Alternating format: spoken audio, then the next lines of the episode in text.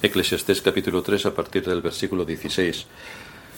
Nos dice allí Salomón, vi más debajo del sol, en lugar del juicio, allí impiedad, y en lugar de la justicia, allí iniquidad. Y dije yo en mi corazón, al justo y al impío juzgará Dios, porque allí hay un tiempo para todo lo que se quiere y para todo lo que se hace. Dije en mi corazón, es así por causa de los hijos de los hombres, para que Dios los pruebe y para que vean que ellos mismos son semejantes a las bestias. Porque lo que sucede a los hijos de los hombres y lo que sucede a las bestias, un mismo suceso es. Como mueren los unos, así mueren los otros, y una misma respiración tienen todos. Ni tiene más el hombre que la bestia, porque todo es vanidad. todo va a un mismo lugar, todo es hecho del polvo y todo volverá al mismo polvo. ¿Quién sabe que el espíritu de los hijos de los hombres sube arriba y que el espíritu del animal desciende abajo a la tierra? Así pues, he visto que no hay cosa mejor para el hombre que alegrarse en su trabajo, porque esta es su parte, porque ¿quién lo llevará para que vea lo que ha de ser después de él? Tenemos ante nosotros un pasaje curioso.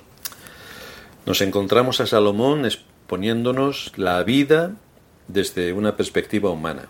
Ya sabéis que en los últimos capítulos ha estado intentando hablarnos del sentido de la vida y ha buscado el sentido de la vida y solamente ha llegado a la conclusión de que la vida tiene sentido si se acepta la existencia de Dios y todo lo que conlleva su existencia y el despliegue que hace a través de su palabra. Pero aquí nos encontramos con un texto un poco extraño para muchos, porque parece decir lo contrario a lo que ha dicho anteriormente. Son muchos los que toman este texto para defender una idea contraria a la enseñanza de las escrituras. Por lo tanto, lo único que hacen es demostrar una extraordinaria ignorancia. Este texto nos ha sido dado para que sepamos cómo funciona el corazón y la mente del ser humano cuando Dios no está en sus pensamientos. ¿Qué es lo que piensa una persona cuando Dios no entra dentro de absolutamente nada de lo que tenga que ver con su existencia? Ya hemos visto en los primeros versículos de este capítulo 3 cómo se nos ha hablado de la providencia, cómo se nos ha mostrado todo lo que ocurre entre el nacimiento y la muerte de cada persona, y que tanto una cosa como la otra están determinadas por Dios. A la vez nos muestra de qué manera la vida tiene sentido cuando Dios ocupa su lugar, y por otra parte de qué manera la vida, la vida sigue un plan predeterminado por Dios y no un rumbo ciego. Todo no ocurre por azar y casualidad. En realidad no ocurre nada por azar ni por casualidad, nada ocurre por azar. Salomón nos ha mostrado cómo Dios gobierna a través de su providencia todos los acontecimientos en la vida del hombre, y de qué manera todo converge en su propósito eterno, el que él ha determinado, y nadie más. Pero ahora Salomón cambia de rumbo, y nos va a poner otros ejemplos de cómo los hombres sin Dios ven la vida. Y esto lo podemos ver pues hablando con nuestros semejantes en nuestra época. Pero esto también nos lleva a que debamos tener bastante cuidado a la hora de interpretar los textos bíblicos. Porque aquí ocurre igual que con los textos jurídicos. la interpretación es clave para edificar o para destruir.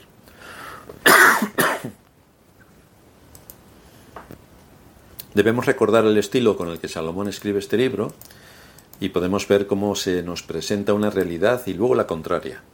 Por una parte nos presenta la perspectiva humana de la vida sin Dios y luego la perspectiva de la vida donde Dios es el centro. En definitiva, nos presenta las dos únicas opciones de ver la vida. El hombre puede ver la vida sin Dios y el hombre puede ver la vida con Dios. El ser humano puede tener una perspectiva en la que observa el mundo con los ojos de la fe o puede tener una perspectiva en la que observa el mundo con los ojos de la carne. Son dos formas de vivir completamente opuestas y son dos formas de morir completamente distintas. Perdón. En el libro de Eclesiastés se presenta la vida del hombre sin Dios como una vida llena de caos y confusión, una vida sin sentido. Esto lo podemos ver en nuestra época con más intensidad porque como la cultura es la que suele imponerse por encima de la escritura, cuando la influencia del cristianismo se pierde, como está ocurriendo a pasos agigantados, entonces el caos es seguro. O como dice una frase proverbial, cuando no hay ética, no hay estética. Por eso vemos cada vez con más asombro el tipo de identidad que presentan las personas en su aspecto físico, que solo es un reflejo de lo que tienen en su mente. Alguien con un poco de sentido común puede percibir el caos que se aproxima a una civilización como la nuestra, con semejante nivel mental de lo que traen las nuevas generaciones y algunas de las antiguas. Pero también se nos presenta la vida del hombre cuando teme a Dios como una vida llena de significado.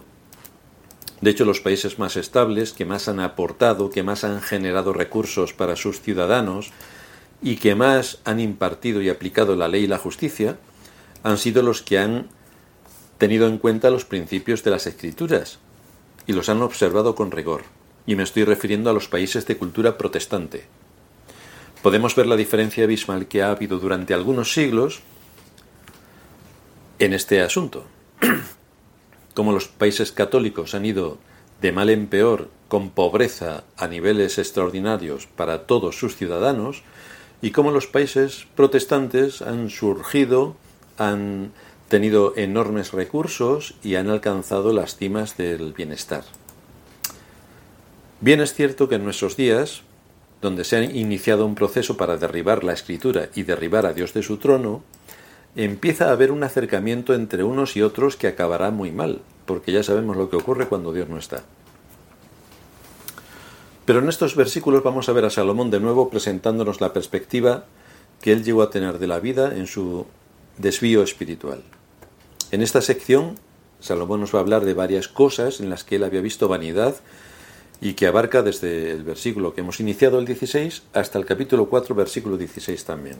El tema que da cuerpo a sus reflexiones es la vida observada en la universalidad de la muerte. La vida observada en la universalidad de la muerte. Y hoy vamos a ver cuatro aspectos. vamos a ver las reflexiones de Salomón, en segundo lugar su explicación, en tercer lugar, sus dudas. Y en cuarto lugar, vamos a ver algunas conclusiones prácticas.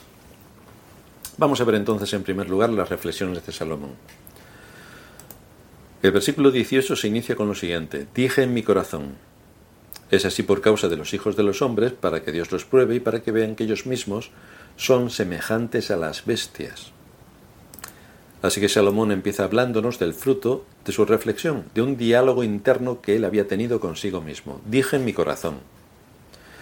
¿Y cuál fue el fruto de su reflexión? ¿En qué estuvo pensando Salomón? Pues él dice, ciertamente Dios ha probado a los hijos de los hombres para que vean que son solo bestias, que son animales. Salomón nos dice que Dios ha probado a los seres humanos. Dios les ha hecho ver su fragilidad, su debilidad, la brevedad de su existencia. Lo ha puesto en situaciones en las que ha llevado a ver que es un ser mortal, que es un ser limitado. Pero esto que dice Salomón de que Dios prueba al hombre es para convencerle de que es solo un animal, de eso es de lo que le quiere convencer. Dios quiere que los hombres crean que son animales, porque esto es el mundo en el que vivimos lo que lo cree. Somos animales, animales racionales, eso sí, le añaden racional, pero todos asumen que somos animales. Viendo algunos no nos extraña, pero no es esto a lo que se refiere aquí la escritura. Salomón no nos está diciendo que los seres humanos son animales superiores, no. Salomón muy bien sabía, como ha dicho en el capítulo 3, versículo 11, que Dios ha puesto eternidad en el corazón del hombre.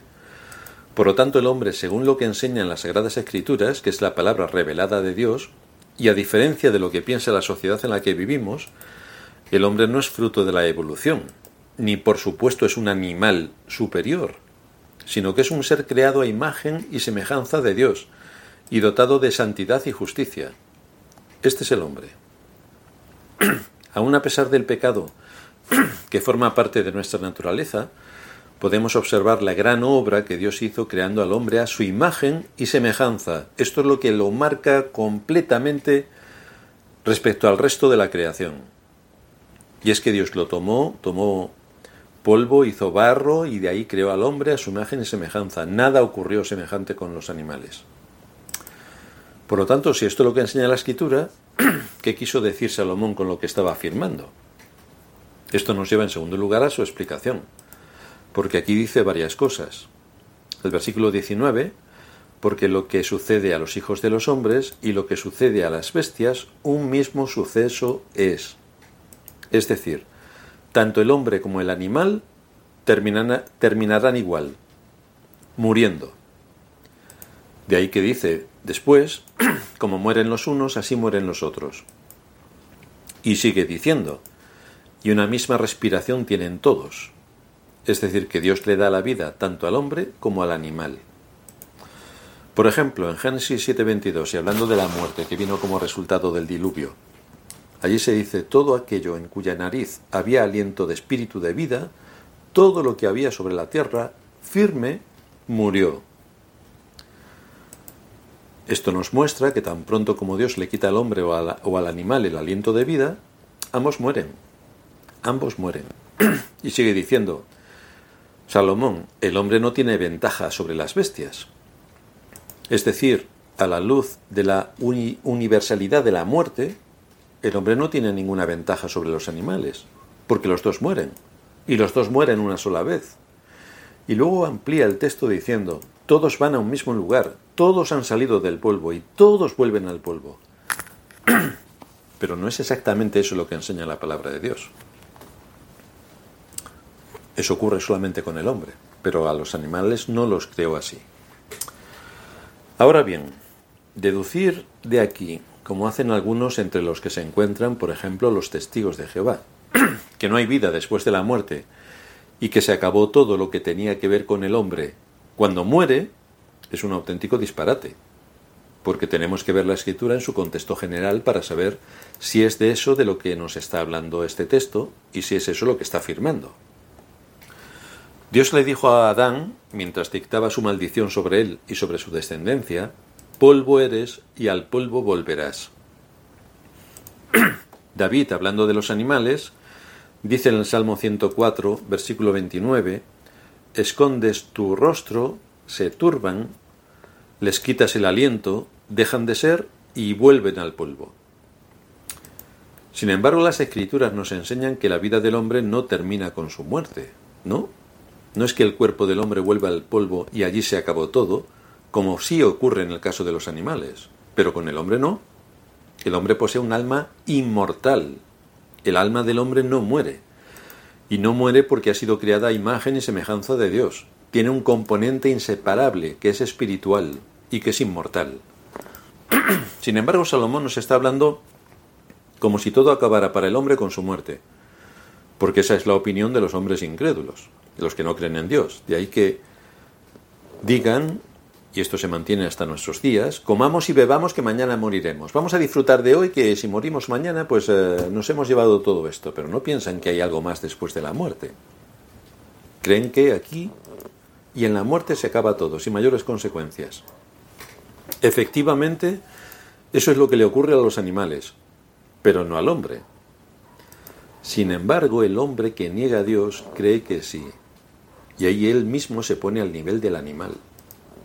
El hombre que niega a Dios cree que sí, que con su muerte se acaba todo. Muchos creen que como los animales dejan de existir cuando mueren, al hombre también le ocurrirá lo mismo. Por eso dice, todo es vanidad, todo es vanidad. En otras palabras, ¿para qué tanto esfuerzo? ¿Para qué tanta preocupación si al final moriremos como los animales y ahí terminará todo? Esta es la explicación que Salomón da de su exposición al decir que los hombres son como las bestias, porque los dos mueren. Ambos compartirán el polvo de la tierra, porque ambos, tanto el hombre como el animal, volverán al polvo de la tierra. Ahora, vamos a ver en tercer lugar la duda de Salomón, porque en el versículo 21 Salomón parece expresar una duda que llegó a abrigar en su desvío espiritual. Una duda que muy probablemente fue uno de los factores que contribuyeron a la perspectiva tan errada de la vida que él tenía en este momento. Una duda que si no es tratada bíblicamente va a hacer un terrible daño sobre el alma. Y él dice en el versículo 21, ¿quién sabe que el espíritu de los hijos de los hombres sube arriba y que el espíritu del animal desciende abajo la tierra? ¿Quién lo sabe? Desde luego hay muchos debates entre los comentaristas en cuanto al sentido exacto de este versículo. Algunos lo ven como una pregunta retórica, por medio de la cual Salomón está diciendo, ¿quién no sabe lo que es tan obvio? Que el alma del hombre asciende y que los animales, cuando mueren, deja de existir. ¿Quién no sabe esto? Y la respuesta sería, pues todo el mundo lo sabe. Evidentemente es así. Sin embargo, la opinión de otros comentaristas es que Salomón más bien expresa una duda por medio de esta pregunta. Y esa es la manera en que creemos que debe entenderse. El contexto apoya esta interpretación. Salomón, en cierto tiempo de su vida, en su desvío espiritual, llegó a pensar que no había diferencia entre el hombre y el animal en su muerte.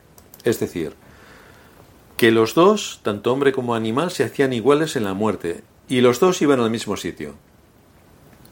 y aunque esto tiene cierto grado de verdad, porque es cierto que tanto el hombre como el animal mueren y que tanto el hombre como el animal vuelven al polvo, sin embargo algo que no es cierto es que ambos dejan de existir cuando mueren.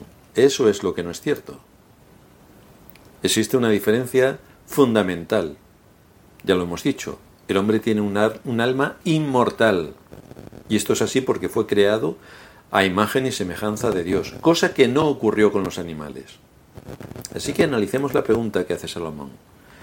¿Quién sabe, quién está seguro, quién sabe con toda certeza que el aliento de vida del hombre, el alma del hombre, asciende hacia arriba, ante Dios, y el aliento de la vida de la bestia desciende hacia abajo, a la tierra, al polvo de la tierra? Salomón presenta esta duda como otra razón por la que, según él, el hombre y el animal son completamente idénticos a la hora de la muerte.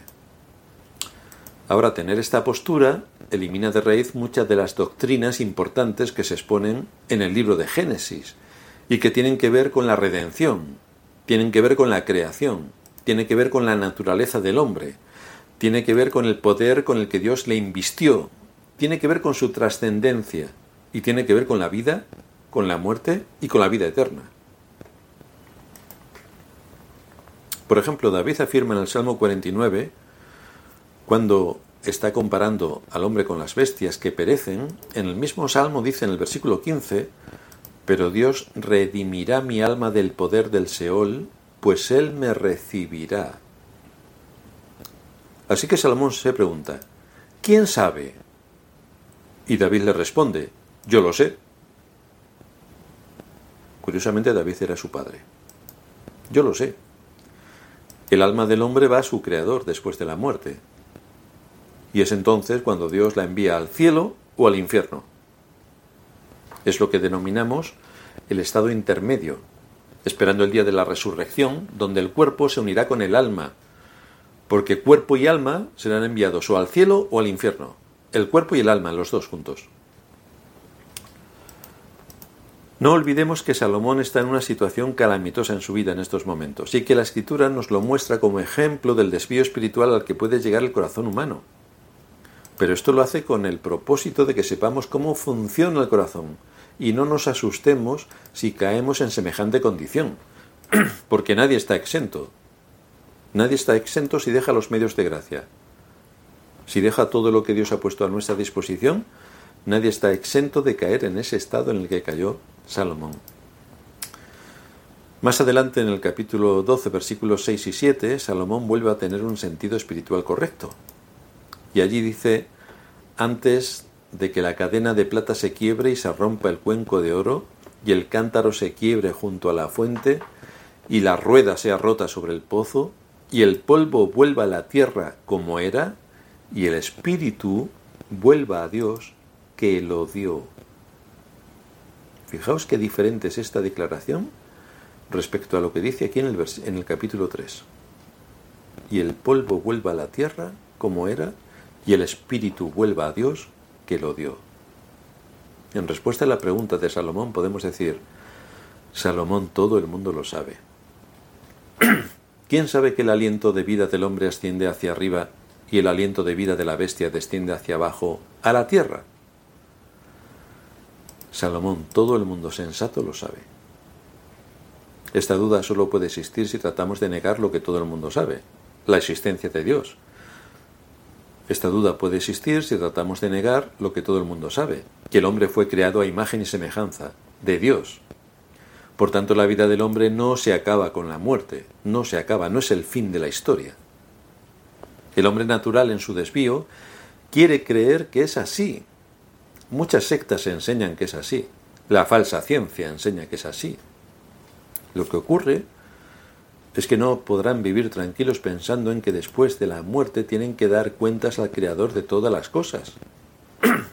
Por lo tanto, lo mejor es ignorar su palabra y decir, Dios no existe. Por esto el hombre toma una posición de necedad, quitando a Dios de su lugar como creador.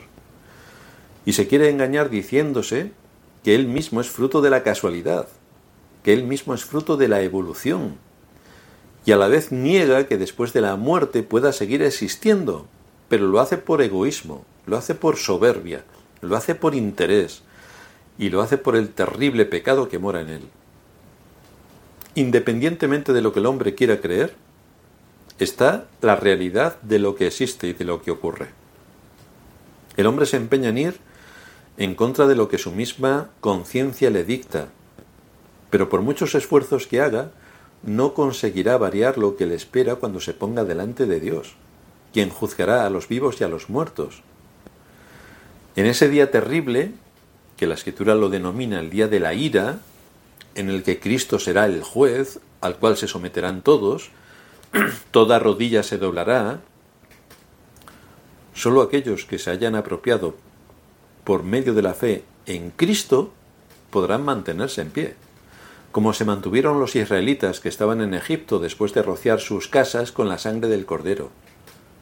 Es la sangre del cordero la que hace la diferencia. Uno puede negar las evidencias, tanto de su conciencia como de la historia, y puede ir por el camino ancho rumbo a la perdición, diciéndose repetidamente que no existe nada más allá de la muerte. Pero se engaña. Solamente aquellos que se hayan refugiado en Cristo, en el día de la ira, serán librados de la muerte. Solo aquellos que se hayan refugiado en Cristo. Pero aquellos que no se refugien en Cristo en el día de la ira de Dios será lo que ni en sus peores pesadillas han soñado. La escritura lo, lo anuncia. El día del Señor vendrá. Es una promesa y a la vez es una advertencia severa para todo ser humano. El día del Señor vendrá. y no vamos a irnos con los animales ni vamos a morir como ellos. El día del Señor vendrá y resucitará a toda la humanidad que ha vivido hasta ese momento, tanto salvos como impíos. Las almas serán unidas a sus cuerpos y entonces se llevará a cabo el juicio final. Así que no es algo para tomárselo a risa ni para seguir la corriente de este mundo que nos cuenta sus mentiras y engaños y que quiere manipular las conciencias y hacernos creer lo que la palabra de Dios niega tajantemente y llevarnos por un camino completamente opuesto. Esto es el engaño del mundo en el que vivimos. Pero nosotros tenemos las escrituras, a las cuales debemos ceñirnos y debemos volver una y otra vez para que el hombre en nuestro camino y nos den los argumentos y los recursos que necesitamos para vencer el mal que hay en este mundo. Vamos a terminar en oración. Padre nuestro que estás en los cielos, gracias te damos por habernos expuesto una vez más ante este asunto que el mundo en el que vivimos cree de forma contundente. Y es que el ser humano y el animal son exactamente iguales, que los dos morirán de la misma manera y que a los dos les espera el mismo destino, es decir, la nada. Pero vemos también como en tu palabra se manifiesta otra cosa, como la corriente de este mundo lleva su propio camino de destrucción y como tu palabra nos alienta, nos exhorta, nos ilumina y nos guía por el camino que debemos ir y por las ah, convicciones que debemos mantener firmes en nuestra conciencia. Gracias por habernos dado tu palabra donde encontramos la revelación que tú haces de ti mismo, para que tengamos un sentido cabal y concreto del mundo en el que vivimos. Ayúdanos a seguir profundizando y a tener todas estas ideas claras en nuestra mente, a que busquemos la argumentación necesaria para combatir el error que en, en nuestra época también se está dando. Te suplicamos todo esto en el nombre de Cristo nuestro Señor. Amén.